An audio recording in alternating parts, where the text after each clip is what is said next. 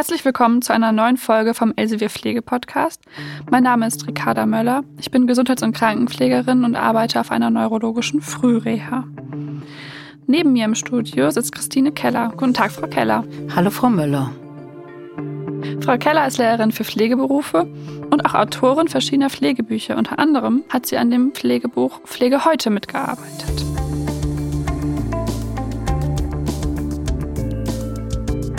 Wir sprechen heute über das Thema Demenz. Mhm. Menschen werden immer älter und die Demenz nimmt im Alter zu. Dementsprechend haben wir in unserem beruflichen Alltag häufig mit Menschen mit Demenz zu tun. Frau Keller, entspricht das auch Ihrer Wahrnehmung?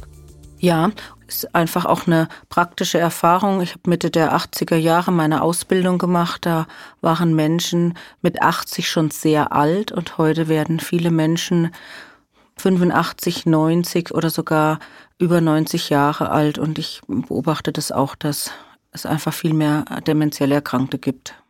Menschen, die eine Demenz haben, die kommen halt häufig auch mit großen Herausforderungen. Also wir müssen uns sehr stark um sie kümmern. Das betrifft nicht nur uns Pflegende, das geht halt für die Patienten selber, aber auch für die Familien mit vielen Herausforderungen und Veränderungen im Leben einher. Deshalb besprechen wir heute unter anderem, was für ja, Therapiemöglichkeiten oder Betreuungsmöglichkeiten man da eigentlich hat. Worauf muss man sich als Pflegende ja, besonders einstellen, worauf muss man achten und wie kann man Angehörigen helfen. Nun kommt so eine Demenz ja nicht von heute auf morgen. Was sind denn die ersten Anzeichen für eine Demenz, Frau Keller? Es geht tatsächlich langsam los und den Betroffenen gelingt es oft noch sehr lange auch so die ersten Anzeichen zu verbergen, indem sie sich zum Beispiel Merkzettelchen schreiben oder auch gekonnt vom Thema ablenken, wenn ihnen äh, da etwas nicht einfällt. Es geht in der Regel mit so einer leichten Merkstörung los, die vor allem das Kurzzeitgedächtnis betrifft und erst im Verlauf der Zeit kommt dann auch eine Störung im Langzeitgedächtnisbereich hinzu. Insgesamt nimmt die Konzentration ab. Angehörige berichten auch, so das Urteilsvermögen und die Kritikfähigkeit werden geringer. Später kommt ein Verlust der Orientierung hinzu. Im Bereich der Gefühle kommt es zu Veränderungen. Das kann eine depressive Verstimmung sein. Es können überhaupt schwankende Gefühlslagen sein, bis hin auch zu Missmutigkeit oder Gereiztheit. Auch Störungen im Bereich Antrieb. Es gibt äh, demenzielle Erkrankte, die eher ja unruhig und umtriebig sind, aber es gibt genauso gut auch welche, die eher in eine Bewegungsarmut gehen. Und zum Schluss, am Endstadium, kommt es dann zum Verlust aller Alltagsfähigkeiten, angefangen vom Waschen, vom Kleiden, ähm, Essen und Ausscheiden zum Beispiel. Was sind denn die häufigsten Formen von Demenz? Die häufigste Form ist die Alzheimer-Demenz, die etwa 50 bis 60 Prozent der Betroffenen aufweisen. Die Alzheimer-Demenz entsteht durch Eiweißablagerungen im Gehirn und eine Hirnatrophie. Es gibt die vaskuläre Demenz und die Multiinfarktdemenz, die ihre Ursache im Bereich einer Arteriosklerose, also einer Arterienverkalkung im Bereich der Gehirnarterien haben. Und dann gibt es Mischformen, also Patienten, bei denen man eine vaskuläre Demenz nachweisen kann und eben auch die Symptome oder beziehungsweise die Eiweißablagerungen, wie man sie bei der Alzheimer-Demenz hat. Es gibt auch bei fünf bis zehn Prozent eine familiäre Häufung. Da scheint eine Disposition, eine Veranlagung für die Demenz vorzuliegen. Und in den ganz seltensten Fällen kann die Demenz auch mal vererbt werden. Und worin unterscheiden sich diese Arten der Demenz in der Verlaufsform? Die Alzheimer-Demenz ist die, die am ehesten kontinuierlich verläuft. Also langsam zeigen sich immer mehr Symptome und der Betroffene verliert immer mehr an Fähigkeiten. Bei den Demenzen, die durch eine Arteriosklerose bedingt sind, kann eben auch eine gute Behandlung der Ursachen zu einem Stillstand führen und erst wenn der nächste kleine Schlaganfall kommt, dann zeigt der Patient wieder neue Symptome. Kann man denn so eine Demenz verhindern? Das wäre, glaube ich, das, was sich viele wünschen würden, die Betroffenen wie die Angehörigen, wie auch die Medizin an sich. Die Ursachen für eine Arteriosklerose können zumindest zum Stillstand gebracht werden. Da gilt die Empfehlung, das Rauchen einstellen oder überhaupt nicht rauchen. Wenn ich einen Bluthochdruck habe, dann sollte der gut eingestellt sein. Dasselbe gilt für einen Diabetes mellitus, der gut eingestellt sein soll. Übergewicht und Bewegung als Risikofaktoren für Arteriosklerose sollten behandelt sein und insgesamt eine gesunde, vollwertige Ernährung ist immer sinnvoll. Bei der Alzheimer-Demenz weiß man letztendlich nicht, was die Veränderungen im Gehirn auslöst. Da gilt aber auch als Rat, wer sich geistig und körperlich bis ins hohe Alter äh, fit hält, wer sich gesund ernährt, wer gute soziale Kontakte pflegt, der scheint einfach weniger oder seltener betroffen zu sein. Aber es gibt sicher keine sichere Prävention. Nichtsdestotrotz kann man zusammenfassen, dass man sich geistig und körperlich fit halten sollte, dementsprechend gesund ernähren, dass man vielleicht auch den sozialen Kontakt weiter aufrecht erhält und trotzdem weiß, dass das keine Heilung mit sich bringen wird. Genau, das muss man an der Stelle sagen. Es gibt für keine der Demenzformen eine Heilung. Es gibt Versuche mit Medikamenten, mit sogenannten Antidementivas, aber die können im besten Fall den Verlauf etwas verlangsamen, haben aber häufig beträchtliche Nebenwirkungen und können aber auch keine Heilung machen. Gibt es denn ähm, konkrete Therapiekonzepte? Es gibt inzwischen eine Vielzahl von pflegetherapeutischen Einzel- oder Gruppenkonzepten. Das zeigt einfach auch, wie sehr sich mit dem Thema Demenz beschäftigt wird all diesen äh, Konzepten ist gemeinsam, dass es um einen wertschätzenden Umgang mit diesen Menschen geht, dass es darum geht, Alltagsfähigkeiten so lang wie möglich zu erhalten. Und viele Konzepte schließen einfach an Lebenserfahrungen an. Wir können an der Stelle einige Konzepte nur nennen, zum Beispiel den personenzentrierten Ansatz von Tom Kitwood. Sehr bekannt ist auch die Validation von Naomi Feil, die auch schon viele Jahre in Deutschland etabliert ist, das Realitätsorientierungstraining oder auch Erinnerungspflege und Biografiearbeit. Werden die dann immer alle gleichzeitig umgesetzt oder mache ich nur eins? Wie läuft das ab? Nein, die werden natürlich nicht alle zusammen umgesetzt. Sie haben zum Teil ähnliche Aspekte von verschiedenen Menschen einfach entwickelt. Sie haben teilweise auch unterschiedliche Aspekte und man muss jetzt einfach schauen, in welchem Bereich man arbeitet. Ambulante Pflege, vielleicht eine Tagespflegeeinrichtung, vielleicht eine stationäre Altenpflegeeinrichtung. Welches Konzept passt auch zu uns und zu den Patienten, die wir haben? Und man wird sich in der Regel für ein oder zwei Konzepte entscheiden, die schon auch an sich sehr groß sind. Was muss ich denn im Umgang mit Demenzpatienten beachten? Es gibt eine ganze Menge Regeln oder ja, Vorgaben, Prinzipien im Umgang mit Demenzpatienten. Vielleicht ist die aller, allerwichtigste zu sagen, hier handelt es sich um erwachsene Menschen, die eine Lebensgeschichte haben, die oft ein ja, ein bedeutungsvolles Leben, ein schwieriges Leben vielleicht auch hatten und diese Menschen verdienen einfach einen respektvollen Umgang und eine Wertschätzung. So Sätze wie, jetzt reißen Sie sich mal zusammen, das kann nicht funktionieren, der kann sich nicht zusammenreißen. Verbliebene Fähigkeiten sollten unbedingt erhalten werden, gerade so Alltagsfähigkeiten wie Körperpflege, wie Essen und Trinken, aber man muss darauf achten, dass man auch nicht überfordert und gerade so die alltäglichen Dinge, die sich vereinfachen lassen, sind hilfreich. Ich denke jetzt an Kleidung, die mit Klettverschlüssen ausgestattet ist. Damit kann der Demenzerkrankte lange selbst aktiv bleiben. Ich weiß aus meiner Praxiserfahrung, dass äh, viele Kolleginnen und Kollegen Schwierigkeiten haben, demenziell entwickelte Menschen zu betreuen, weil diese ja nun sehr viele Herausforderungen mit sich bringen. Gibt es Tipps? Haben Sie Erfahrungen, wie ich mit Menschen mit Demenz umgehe, wenn sie zum Beispiel aggressiv reagieren? Ganz wichtig, selbst ruhig bleiben, sich da auch sehr, sehr kontrollieren versuchen, sanft abzulenken, das Thema vielleicht zu verändern. Was auch oft funktioniert, ist eben wirklich das Thema aufgreifen, das ihn jetzt so aggressiv macht, einfach nachfragen und dann erledigt es sich auch relativ schnell. Wenn man merkt, dass es einem nicht gelingt, dann kann es auch sinnvoll sein, aus der Situation zu gehen. Also sprich, einfach ein Stück sich zu entfernen, vielleicht auch den Raum zu verlassen und dann wiederzukommen. Ich habe in der Ausbildung noch drei A's kennengelernt. Mhm.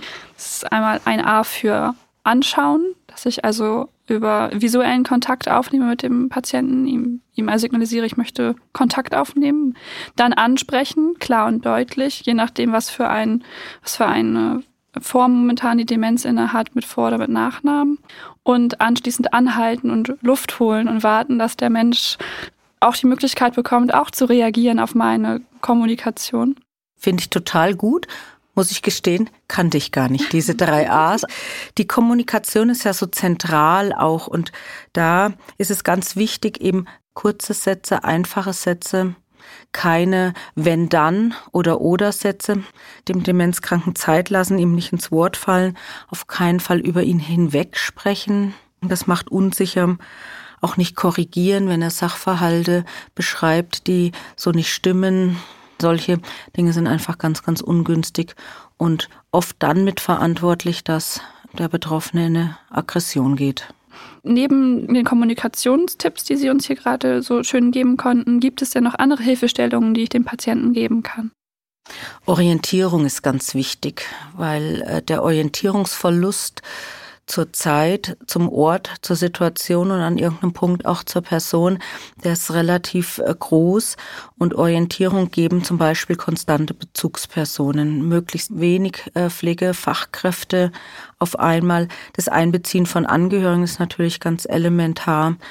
Sehr einfache Regeln, feste Gewohnheiten, auch so ein fest strukturierter Tagesablauf, der gewohnt ist, der gibt dem Kranken Orientierung. Frau Keller, was muss ich denn beachten, wenn ein demenziell entwickelter Mensch ins Krankenhaus kommt? Das ist tatsächlich für viele Fachbereiche eine problematische Situation, wenn es eben keine Gerontopsychiatrie oder Gerontologie oder geriatrische Station ist, sondern eine normale chirurgische Station, vielleicht auch eine gynäkologische Station. Also Geriatrie bedeutet immer mit alten Menschen. Genau. Für den Patienten ist es aber auch gelinde gesagt eine Katastrophe. Er kommt in eine unbekannte Umgebung, er trifft auf fremde Menschen, er trifft auf einen völlig anderen Tagesablauf, der gar nicht an seinen Bedürfnissen orientiert ist und es werden sehr häufig Maßnahmen an ihm durchgeführt, Untersuchungen, Blutabnahmen, vielleicht sogar eine Operation, die er gar nicht einordnen kann. Das alles macht ihn völlig unsicher und schafft oft auch solche Störungen wie Unruhe, Rückzug oder eine zunehmende Orientierungsstörung. Was für konkrete Maßnahmen kann ich als Pflegende unternehmen, wenn ich Menschen mit Demenz im Krankenhaus betreue und pflege? Ja, das ist gar nicht so einfach in der alltäglichen Routine.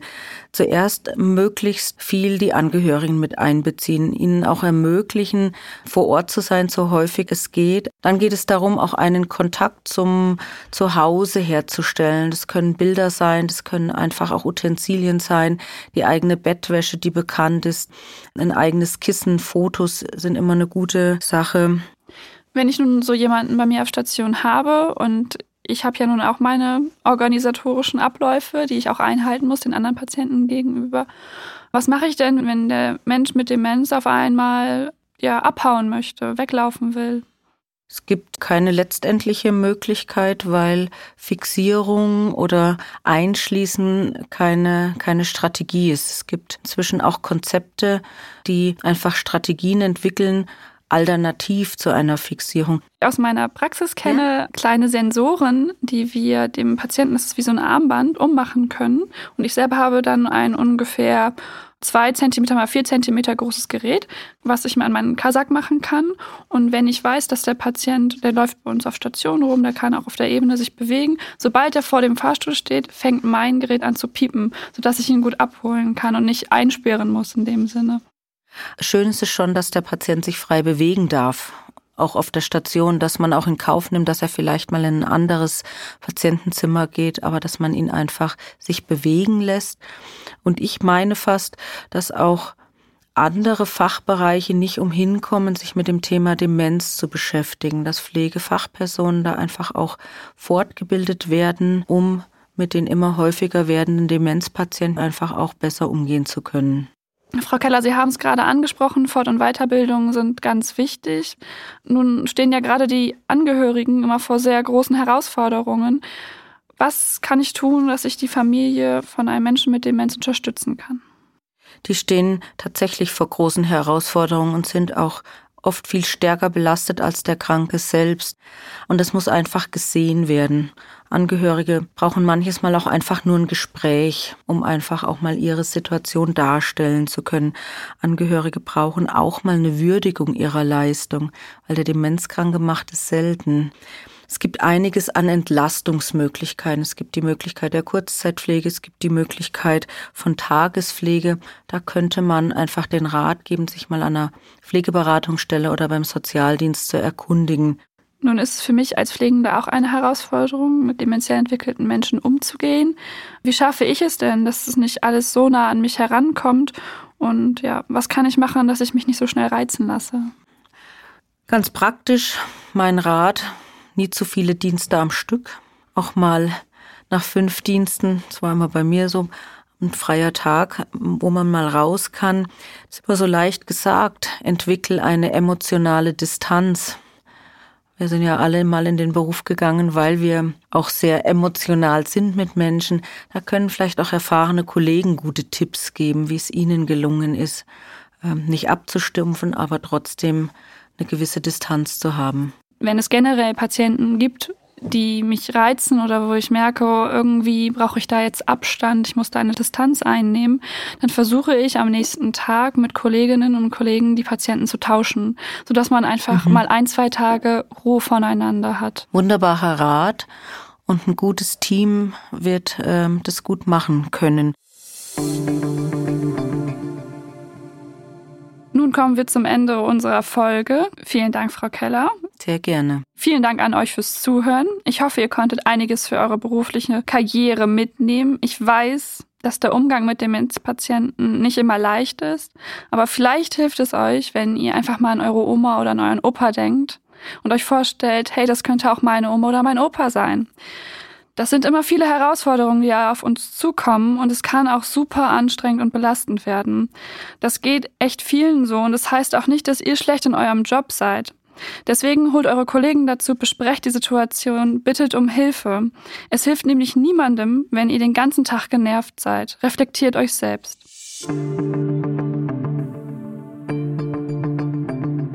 Ich wünsche euch allen alles Gute, bis bald und tschüss. Alle Themen nochmal zum Nachlesen in Pflege heute und Pflegen aus dem Elsevier Verlag. Habt ihr Fragen? Schreibt sie uns an pflegepodcast.elsevier.com.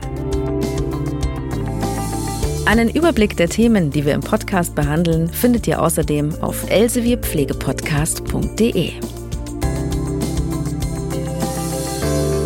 Eine Produktion von Ikone Media im Auftrag der Elsevier GmbH.